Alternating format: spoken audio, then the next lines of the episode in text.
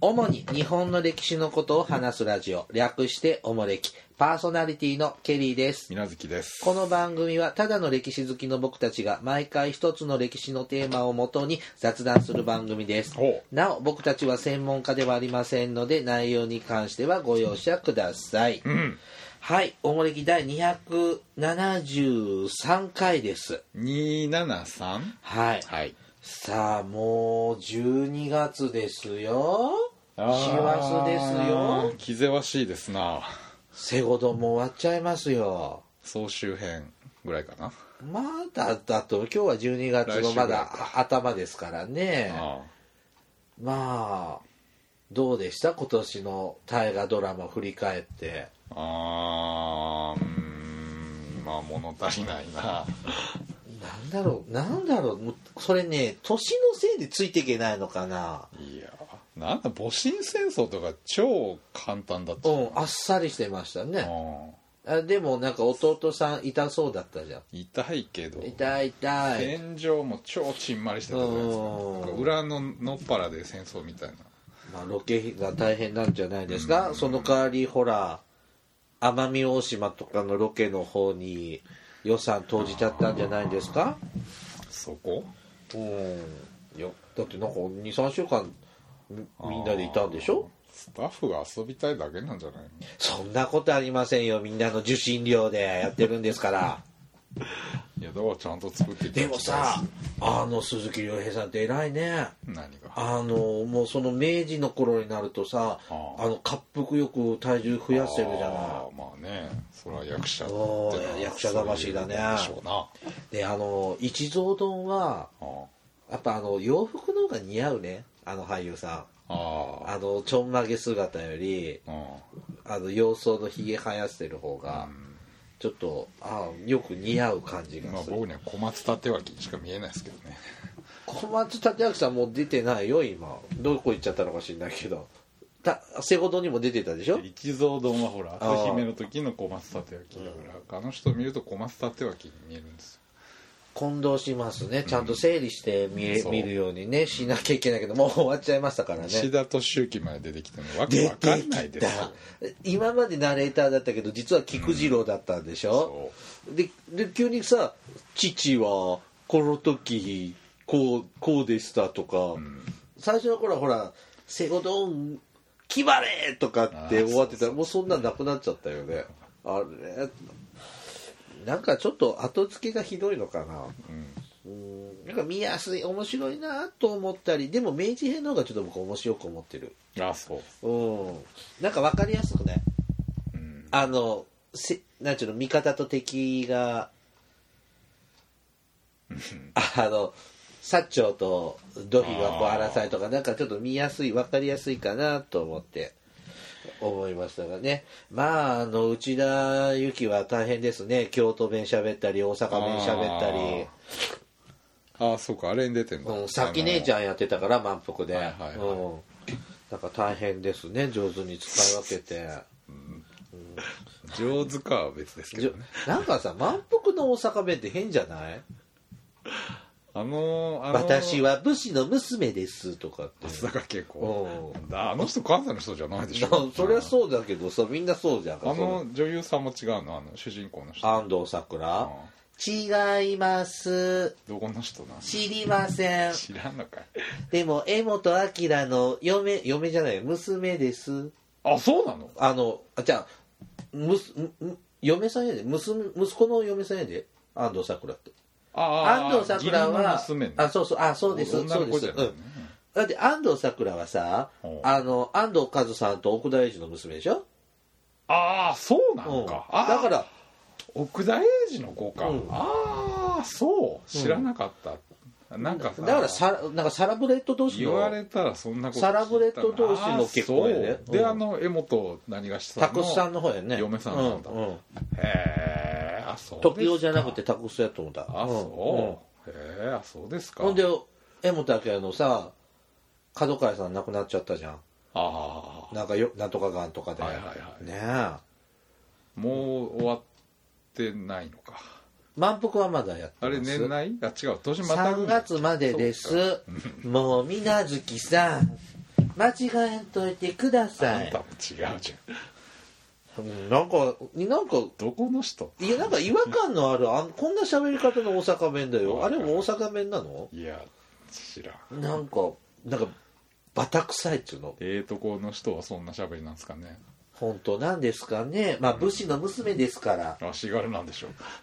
ま あだってこれ松坂慶子やりたい放題だよね。うんもうちょっと面白いんだけど最後まで生きるんじゃないかなって思いましたがえーっとねまあ。こんなこと喋ってる場合ちゃう。はいそんな言葉さあ漢字のお話をしております。そはい。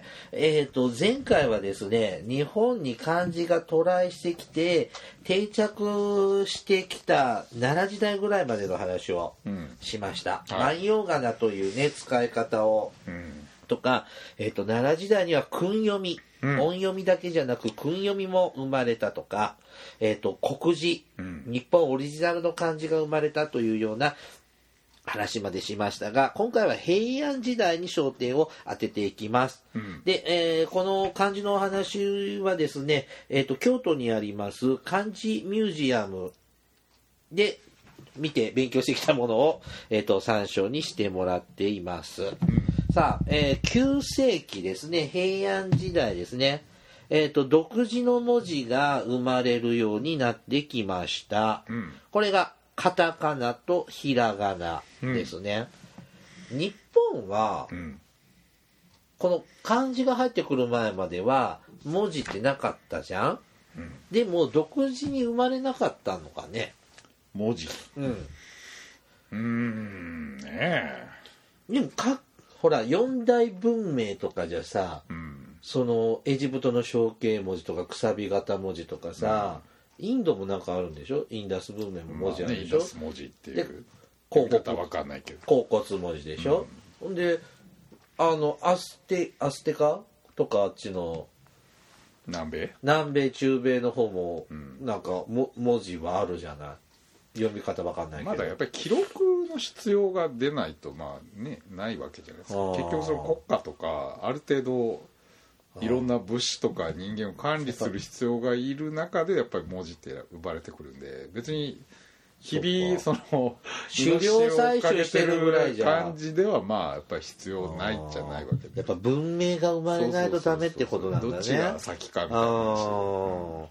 あーでもそうだ。藤子不二雄の漫画読んでたとこでさまあ、歴史もの取り扱う漫画があるんですけど、ん。それでやっぱりそのメソポタミアの人がね、なんかどっかの蛮族が攻めてくるじゃない、うん。それを友達同士で勝手に発明したうん。絵文字で文秘密の文通ごっこしてたのがこう隣村が襲われたからあうちの村襲われたからあんたの村危ないから逃げろよっていうのを狼にその粘土で書いた文字をつけて隣村の女の子のとこに生かすわけよ。なんでそれを知っているんだ？実はこうでこうで私たちしかわからない不思議な絵でお話をしてたの。それが文字の最初だろうという エピソードだったんですけどあまあないもんね日本は。ー何が？そういうたまだ倭国大乱より前の時代は大きな争いもないんでしょうからしかもね幸か不幸か隣に中国っていう漢字っていう便利なものが来ちゃったんで独自そうか生まれようがないのか、うん。このままだずっと日本がね絶海のことだったらまあ独自の文字だったかもしれないけど。そしたらもう日本全土が世界遺産になれたでしょうにね。うん。そうか。はい、まずカタカナからいきますね。はい、カタカナは、えっ、と、略称が、あ、じゃ小角仮名。うん省略する画数の仮名。うん略体仮名。うんえーこれは漢文を日本語として読むための漢字や符号が紙の余白や、えー漢字の四隅に書かれるようになったものです。うん狭いスペースになるべく早く書くために漢字の辺や作りを省くようになった字字です。うん。ど何ですかこれは。漢文に飾り付けをするんですか文字いやいや読み下す場合は結局ほらその漢字と漢字の間に日本語入れなきゃいけないじあ振り仮名みたいなの。振り仮名振り仮名っじゃなくてて送り仮名みたいなのついてる。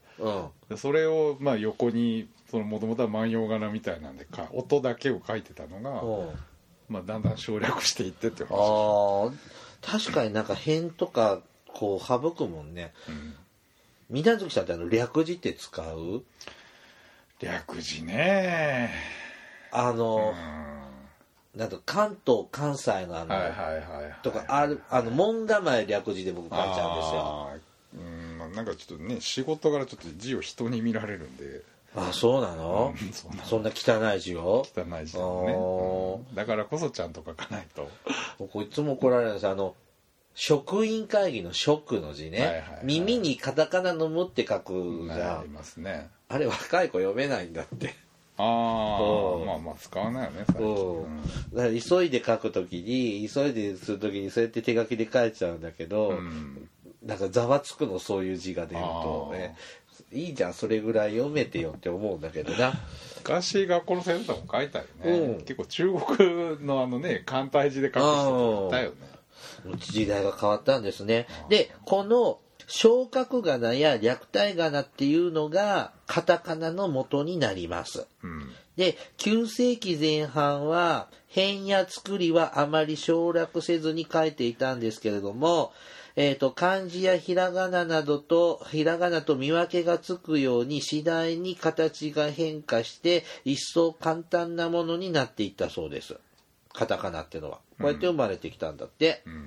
で、えー、とカタカナはですね漢字の一部だけを取り出して省略した字です。うん。えー例えば漢字の書き始めの12画目だけ使うとか、終わりの画数だけを使うっうんていうような感じだそうですね。うんうん。だからなんかか、なんかこうカクカクしてんだね。カタカナって。うんまあそうね基本漢字をそのまま使ってますよなえーまあかん、このカタカナは漢字を読む時の補助記号として生まれてきたってことなんですね。うん。はい、平安時代末期から鎌倉時代にかけて、えー、と漢字と混ぜて使われるようになりました。うん。漢字カタカナ混じり文字。うん。あ混じり文。うん。漢字カタカナ混じり文っていうのが、えー鎌倉時代を通じて主に学問や仏教関係の書物を書くときに用いられました。うん。日本語の散文、えー和歌とか漢詩以外の文章を書く時の文章様式として広がっていったそうです。うん。あん？えーこれって何？戦前とかもこれこんなかこれこれなの？戦前のさ教科書とかカタカナと漢字と混じってるじゃん、ああいうのを漢字カタカナ混じり文っていうの、うんあー読みにくいね。年俸みたい。うんカタカナの方が先できたんだね。ひらがなより。まあだから記号ですよね。カタカナって本当にその漢文を読み砕くためのもともとは記号から始まって。なるほどね、はい。続いてひらがなです。うん万葉仮名として使われている漢字を早く楽に書くため形を崩して書くようになったのがひらがなの起源です。うん。漢字の形を崩すこと自体は奈良時代から行われていたそうなんですが漢字漢字とは別の文字として意識して使い始めたのは9世紀末頃と考えられています。うん。平安時代の初め頃にはひらがなっていう文字が確立されてくるんだ。うんまあ確率というか、うんまあ、使われ使われる一定に普及してくる、おーはい。草がな草草草かなって書いて草がなうん。万葉仮名を早く書くために崩したものです。草仮名をさらに崩して別の文字として使った文字がひらがなとなるね。で草仮名とひらがなをはっきりと区別できるものはないんですが「源氏物語」や「ウツボ物語」の記述から考えると平安時代の人は草仮名かなをつ、ひらがなを使い分けていたことが分かります。うん。あのねミミズみたいな字ってこと？総仮名って。うーんまあまあ総称で書けばまあ漢字はね基本崩れていくんで。ああそうですね。自分たちもこう走り書きする時ひどいもんね漢字。うん。ぐちゃぐちゃってなるもんね。うん。まあ、それとは違うけどえね違うの？ちゃんとあのルールがあるからルールがあるんですか、我流じゃないんで。あそうなの？だってそうしないと読めないじゃん。そうですね。確かにね昔の上司はね字が読めなかった。うん。汚くって。ああじゃあちゃんとそれもあいうえおって総仮名のあいうえもある？もちろんそうちゃんとした理あの崩し方の法則があるんでああそうなの。誰が考えるそんなこと？じゃあ誰かがそれ基本的にねふの筆の運びでこああそうか、うねなってくるんだけど。そうか筆で書かないもん字、この前のさお葬式があってさうん。あのお香で用意するのに筆書きじゃない。そうね。書けないの。あれボールペンに書いちゃダメなのかな？いやもう最近印刷するけどねえのしっていうの？あの香典の？えいいの？いいんじゃない？最近でもよく見るけどね。だって自分のあんな字人に見せらんない見せられない。見せられない、だからって人に頼むつってもないし。うん、もう2人分書いて出すの頼まれたから。あ本当に。だもうそういう場合はもうこう紙に印刷してこう細く短冊に切ってピッてああなるほどね。あうちもそうしよう今度から。だっていっぱい素敵なねフォントあるもんね。そうそうああなるほどね。はい。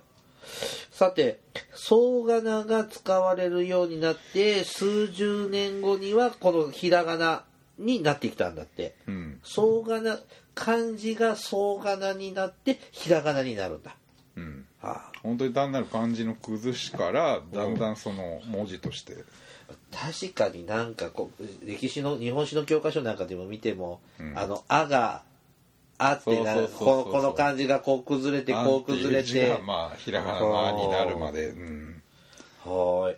で10世紀になると国風文化がの時代ですね。うん。ひらがなを作っ使った多くの優れた文学作品が書かれるようになりました。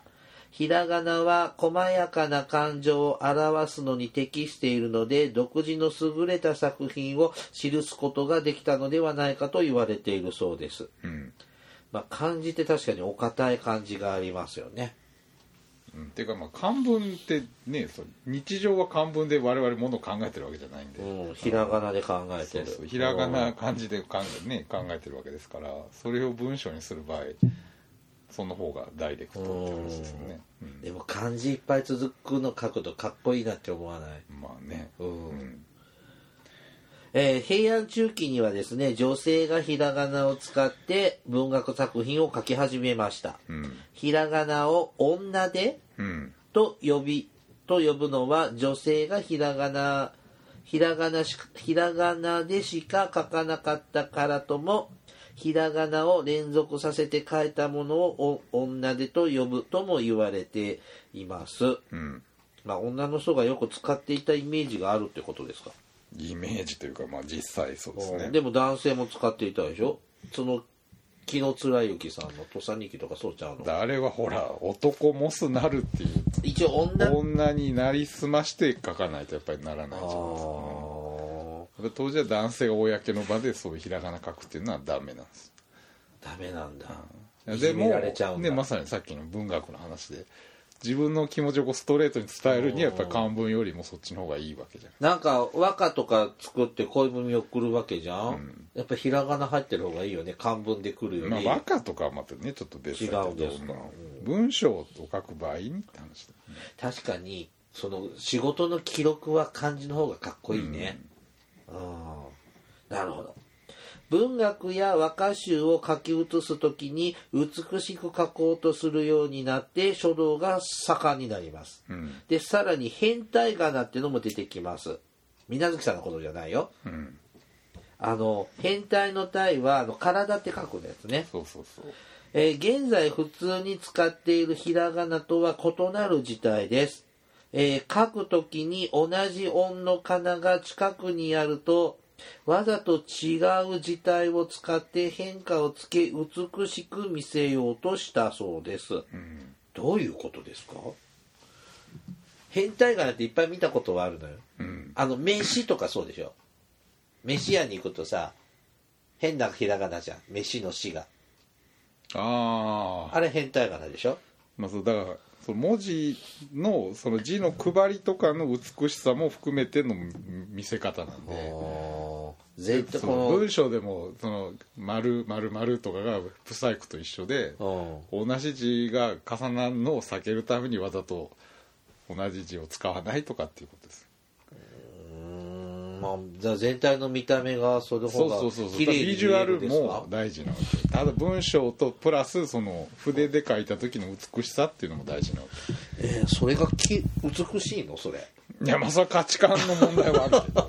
当時はそうだった。あだからあの同じ漢字2つつが続くとあの今だってあるじゃないですか。作文とかでも同じ言葉ばっかりがつながったら不細工だからわざと言い換えたりするじゃないですか。そうだね。あそういうことでしょうんあのさひらがなってさあのあいうえおああいうえおの「あ」はこの漢字からかきくけこの「か」はこのこの漢字からってうん。あるじゃない、うん。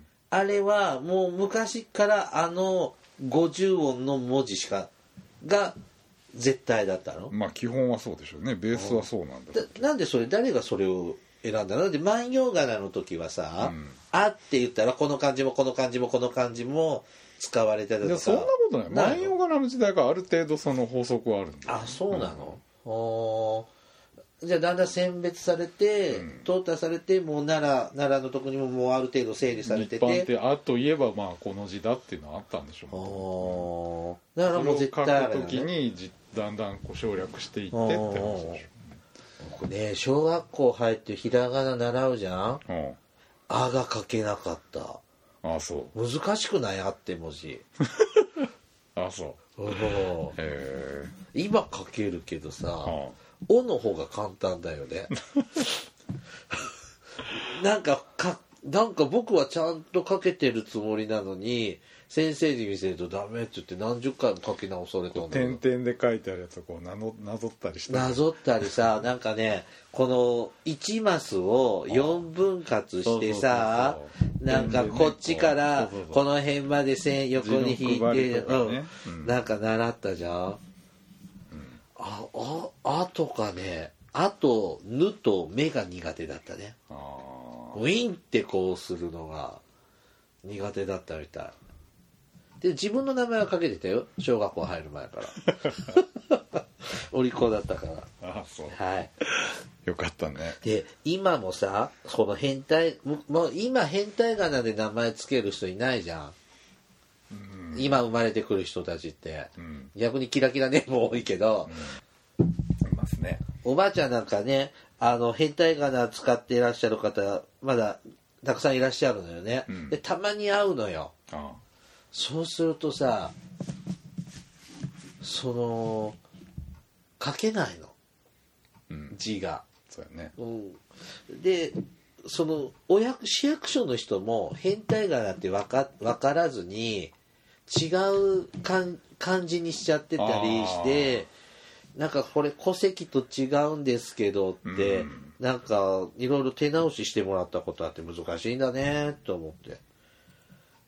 よ読めないもん。し出会ったことのある変態仮名しか読めないもんね、いろいろいますな、うん。ありますね。どうでしょうね。リスナーの方で私変態仮名ですって方いらっしゃるかな？変態は変態の方で多分いらっしゃると思い変ますけど。態はまあね。変態仮名の名前ですよって方いらっしゃるかな？まあね一定の年齢以上ならおられんじゃないの？やっぱ戦前だよね。でしょうね。今ダメでしょ？多分届け受理されないでしょ？あんな字うか。ん決まった字じゃないと、うん。だからキラキラネームになっていくんだね。うん。さあもう少し行きましょうか。あ。えっ、とこう漢和辞典っていうのもできてきます。平安時代になると、うん。えー新鮮辞経うん新しく選んだ字の鏡。うん。新鮮辞経っていうのが現在、えーとそんえーと現存する最も古い日本の漢和辞典だそうです。漢和辞典は日本語か、うん。はい。2万字を超える文字が見出しがあって、うん。えっ、と3700字にはえっ、と万葉仮名と和訓の説明もついてるんだって、見たことあります？いや見たことある。1000年前ですよ、えー、900年代。うん。ね、あとですね、えっ、と、類従名義書、名義書、うん。漢字にできるだけ多くの日本語読みを記すことが求められるようになった12世紀頃にできた本ですって。うん。あと11世紀には、いろは歌が生まれました。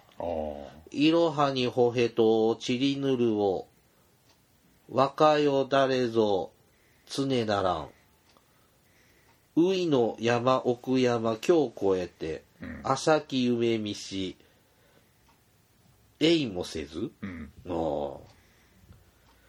これ11世紀のお坊さんが考えたんですって。ね弘法大師が作ったとかも言われるけどねああ、そうなんだ。うんでもこれ、ケフ越えてって言うんだけど、今日越えてって呼ばなきゃいけないんだよね。それは読み方はねうんでもこれ、いろはにほへとちりぬるおぐらいまでしか言えないな。うんあそううん。で、ほら、今使わないひらがな混じってるじゃん。あの、ルーみたいなのとさ、ヌーみたいなの。ルーみたいないいかうん、いとえの、あの、恵比寿の絵がなんか、あの、ルーの下に足ついてるやつ。わゆえおのいいとえねうん。あれが苦手。苦手ってまあ使わないでしょ消えちゃった？なんで使わなくなったんだろうね。なんでしょううん。今だ和行の「い」とねそのあいうえの「い」を区別しない昔は区別したんだよ書く時うんなな何がお音は一緒だから何和ゆえをだから理由があってこの場合は和行の「い」を使わなきゃいけないっていう言葉があったからそこは使い分けて今それがなくなっちゃったから。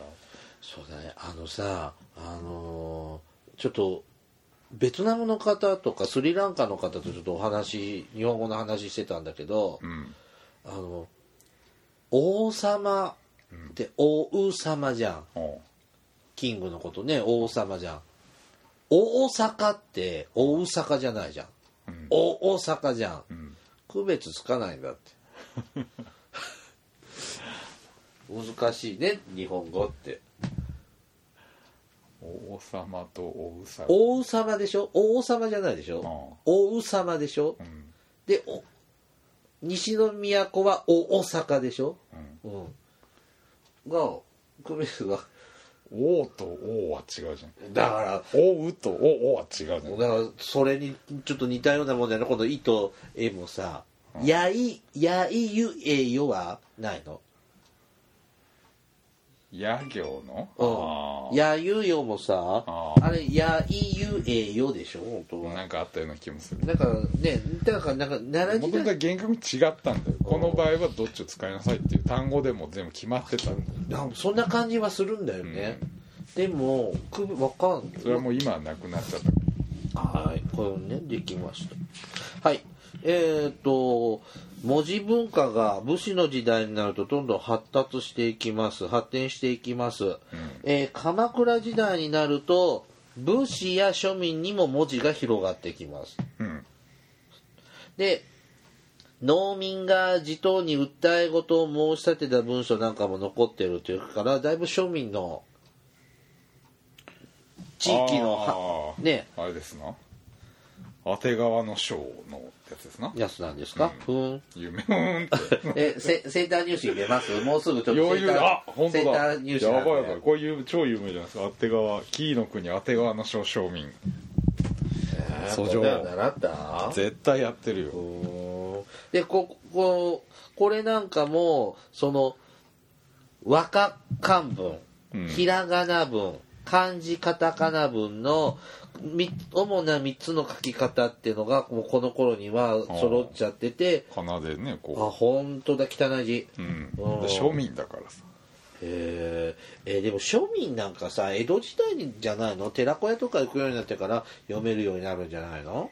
そんなことないでしょ。日本ってやっぱ識字率高いんですね。いやそうですよ。非常に高いです早い時期から。なんかだから鎌倉時代にもういろんなバージョン、まあ、主なパターンが整います。はい。で戦国時代末期から江戸時代初期になると、えーの話なんですが「落葉集」っていう本が1598年にできてあるんですが宣教師が日本語を勉強するために西洋の活版印刷技法で作られた、えー、と辞書だそうです。うん。和英辞英和辞典みたいなものか和英辞典か。なまあこうポルトガル語とかでしょうけどね。英語じゃないけど。はい。で、もう一丁ね、えっ、と、1715年、う。ん新井白石が西洋気分って本を書きました。うん。で、普通の言葉を漢字ひらがな混じり文で書き、うん。その中で外来語などはカタカナで書くという書き方が初めて使われたのが新井白石の本なんですって。で、これが蘭学者に広く受け入れられて、えっ、と、今日に至っている。ーうんそうです。だから僕たち外国語はカタカナ。で、普段は漢字とひらがなですよね。赤い白石なんだみたいですね。はい。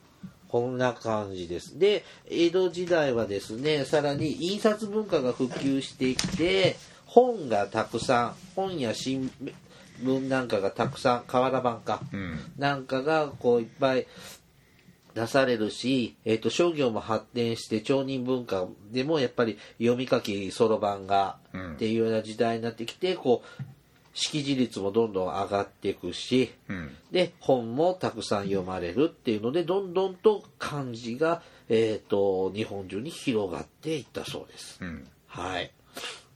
まあこんな感じで今の文こう文章スタイル漢字の使い方っていうのができてきたってことなんでしょうね。うん。すごいね。1000年ぐらい一気に今日やっちゃいましたけれども、うん。うん。ひらこんないろんな文字を使い分けるのまた日本人ぐらいなのかね。まあねやっぱその辺結構日本語勉強するのは難しいってよく言いますよね。う。ん。本当外国人さんかわいそうですよ。ね。うん。でもすごいじゃない。今どこ行っても外国人さんしかお店にないじゃん。いっぱいいますね。多分今日飲みに行くとこも日本人ほとんどいないよね。店員も含めて外国人だもんねマクドナルドとか行ってもも今あそうう。外人さんばっか。店員？うんマジで？うん日本人いないのって 思って心細くなっちゃった。どこやねんって。でもねあのおバカな学日本人学生のアルバイトよりあ外国人さんの方がああ。あ賢いから。いやそりゃそうでしょ日本に来てね一定の日本語使えるってことは明らかにインテリでしょだからね出来がいいみたい。そりゃアホの高校生よりよっぽどいいでしょ。この間友達が怒ってたんだけどねうん。その冷酒を注文じゃあ日本酒のは冷やを注文したんだって若い兄ちゃんが。ああぬるいじゃないかって怒ってきたんだって。冷酒と冷やの区別ついてないのよ。あ客が客も。なんか大学生かなんかで、うん。ああでで冷酒を頼んだの？冷やを冷やを頼んだの。ああ冷やを頼んだら常温じゃないかって言ってうん。クレーム入ったんだって。で冷たくあ冷酒だと思ったわけ？で冷酒のつもりで冷や頼んだああバカかと。で客もそんなんだけどやっぱ店員もそういうのあるんだって。冷酒と冷やの区別つかないんだって。あそういう時代なのかあね。いやか。ああせやな、そのままとか言うねだからね。ぬるいのください。でもぬぬる感るにしじゃね。ろぬる感じやろぬるからゃあでしょ熱い順で言うと熱燗ぬる燗冷や冷酒でしょ？冷酒って大体違うじゃん。種類が。冷蔵庫入れてる。あでも普通の酒冷たいの冷酒なの。冷酒って大体ほら冷酒用のやつがあるじゃん。大体こそうだね。う綺麗なガラス瓶に入った。あの青色のね。そうそうそうそう。ん。えでも一番冷えてるのは冷酒でしょ？でも普通店の場合商品違うよね。冷普通の缶酒をさ冷たくして持ってる冷酒ってある、ないね。冷酒って大体銘柄が違うでしょ。ああそうだね。冷酒って書いてある、ね、冷酒ってじゃないですか。普通のやつを冷やしたら冷酒じゃないでしょ。もうちょっとシンプルにしなきゃいけないんだね。日本酒の種類も。いやそれぐらい冷冷酒用の酒っ聞きゃ分分かるだろうっていう、うん。冷冷酒用の酒って飲まないよね。冷酒な。うん。昔飲んだけど最近飲まないねふ普通の冷蔵庫で冷やされてるの飲むね。それは普通熱燗でも飲めるやつを冷たくして飲むの。そうそうそうそうそうそう。冷やでうん。うん。だって缶、まあ、あー最近ぬる缶しない。めんどくさくてしないあそう。缶にした方が美味しいんだ。お酒はぬるめの缶の方がうまいよ、う。ん。やっぱり缶の方が美味しいでしょ。これは八代亜紀も推薦してます。はいじゃあお便りいきますえっ、とエクサクタさんからエクサクタエクサクタさんからいただきました。えっ、と、おもりきアプリからいただきました。えっ、と、楽しく聞いてるよ？といただきました。だけ？はい。はシンプルなメッセージでありがとうございます。あーありがとうございますはい。はいさあ、続いてですね、えっ、と、カピパラさんからいただきました。カピバラはい。ケリーさん、みなずきさん、はじめまして毎回楽しく拝聴しています。7月下旬から聞き始め、今日、過去回を聞き終わりました。おもれきアプリ、万歳です。さて、初めてのお便りは戦争の体験談についてです。以前、仕事で戦時中の体験談をインタビューする機会があり、そこで聞いたお話をご紹介します。私が住む町は栃木県北部に位置します。戦時中、陸軍の飛行場があり、特攻隊が飛び立ったそうです。飛行場には様々な地域から兵隊さんが集まっていたようです。夏は休日になると兵隊さんがよく川で遊んでいたそうです。他に遊ぶような場所もなかったのでしょうね。お話を伺った方の家は川の近くにあり、お昼時に川から帰る兵隊さんがいると、昼食に誘ってうどんを出してあげたりしたそうです。ある兵隊さんは明日出撃しますと挨拶に来て写真を置いていったそうです。出撃とはすなわち特攻のことです。インタビューさせていただいた方のお母さんはそれを聞いて急いでお餅をついて翌日飛行場に持っていったそうです。兵隊さんに渡せたのかどうかはわからないそうです。この他にもいろいろなお話を伺いましたが、それはまた、またの機会にということですね。はい、こういうふうにいただきました。うん特攻隊って、うん鹿児島じゃないの？まあまあ多分栃木からって言っちゃダメなのか。あいいいいいいですか？いいですよ大丈夫ですよ。栃木県からダイレクトに行くわけじゃなくて多分栃木から多分あ前線の基地に進出してそこからだと思うんですけどあ多分ね。ちちょっと分かんないけど、うん。だってねガソリン代もったいないもんね。もっと戦地に近いところの方がいいよね、ん。ああでももうそだからたもう本当分かんないけどじゃああさってチランに行ってくれって。まあまあ鹿児島とか多分ねその南近いとことか。言われたまあらもう、分かんないね。B29 に体当たりなんていうのも聞きますからそういうことなんかもあったのかもしれないけど。B29 に体当たりしてくるんですか、えやっつけられる？だや？いやそうしないと落とせないんですよ。あんなでっかいのだから落とせないのは分かりますけど、勝てるの？そりゃいいとこに当てりゃああそういうことよね。まあ向こうもいっぱい焼夷弾積んでるから、焼夷弾で飛行機は落とせないけどね。えでもそこに機銃でこう撃ってくる引火させたらボボーンって。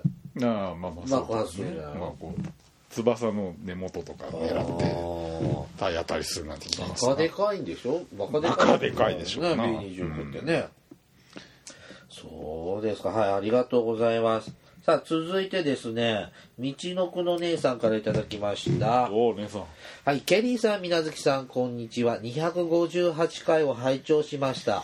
最近の NHK 大河ドラマは役者の使い、使い回しが多いですね。西郷さん夫婦も桂小五郎も坂本龍馬もどこかで見た人ばかり。鶴瓶さんが出てくると家族に乾杯の雰囲気に。私ももういいかなと思っています。最近、えースカパーできゅ95話の三国志を見終わりました、何十年ぶりの三国志は新鮮ですっかりハマり吉川英治の三国志までオーディオブックで聞いていました。それでも物足りなく、アマゾンから吉川英治の本まで買ってしまいました。三国志を初めて見たのは NHK の人形劇。録画しておいてあったので、それもついでに見てしまいました。2世 ,2 世紀から3世紀の初めの中国の歴史、俳優のせいかすっかり諸葛孔明びいきになってしまいました。石壁の戦い、五条原、五条元五条元、うん孔明と周遊の知恵比べ、うんさらにし芝居うん。と孔明の知恵比べ面白いですね。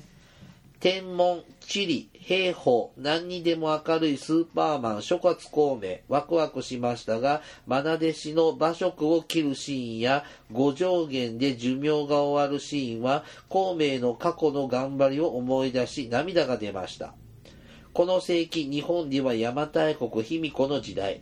気持ち的に三国志は近いけど邪馬台国はなんだかとても遠いですといただきました。道の子の姉さんもちょっとセゴドンはもういいかな。桂って誰ですか？あのマッサ。ああそうか。マッサンでしょ？なるほど。でセゴドンと糸ドンはうんあのアンと花子で出てたんだよ。あのああそうか。はははは出てましたな、うん。はいはいはいはい。で坂本龍馬は、まあ、お今年は小栗旬でしたが、うん。まあ朝ドラから使い回しの多いことね。うん。最近ね。なんだかね。うん。だからやっぱちょっとねあ場面場面の話が軽いよね。もうちょっと丁寧にやってもいいような気もするし登場人物多すぎで誰が何だったかも分かんなくなってくるねっていうのがちょっとあるね。年はいただけないな。あそうですか、総じて。まあ、来年の伊達に期待ですね。ああそうか来年は現代劇か。もっといっぱいいろんな人出てきそうですねでも個人的にやっぱりのんちゃんが出てくるかが気になります。ああのんちゃんあの人ね。工藤館はいファミリーなんでね。はいああなんか事務所に詫び入れたとか話ですよね。そうそうそうそれはこのためだという噂もありますけど、うん。ね。まあ有名人は出ないわけですよね。だからあんまりその桂小五郎なんて人はあんまり出ないわけですよね。でも出てくる多少は出るけど。昭和天皇とか出てくるんじゃないの？天皇は出ないでしょ。でもそれはねその早くでしょ？基本的には。メインの人にそんな名だでもたる人。はさでもさオリンピック誘致するにはさその内閣とかさ国会とかも動かすんだろうからやっぱでも時それは大臣とか出るちょいでしょ跳躍だけどそういうとこで一点豪華主義でちまちまちまちま出してくるとかするんじゃないの？まあまあ開けてみないと。まあ知らない話だからね。何とでもできるよね。でもそういう意味じゃ当たれば面白いしね。いや面白いと思ううん。楽しみにしましょうさあ今日はねここまでにしますね、うん。はいおもれきではリスナーの皆様からのお便りを募集しています、えーお便りテーマがあの時代に行ってみたいあの人に会いたいおすすめの歴史漫画や歴史小説大河ドラマなど歴史ドラマや、えー映画の思い出や感想戦争の体験談など他にもいろいろとお便りテーマがあります。詳細はおもれきのブログをご覧ください、はい。えー番組へのお便りは E メールまたは Twitter のメールアドレスでお送りくださいメールアドレスはおメールアットマークおもれき .com ツイッターはひらがなでおもれきと検索してくださいうんはいあとおもれきアプリが App Store で、えー無料配信されています過去からの過去回から最新回まで聞くことができますよ。YouTube でも、えー過去の回を配信しています。こちらでもおもれきをお楽しみください。では、また、ポッドキャストでお会いしましょう。さようなら。さようなら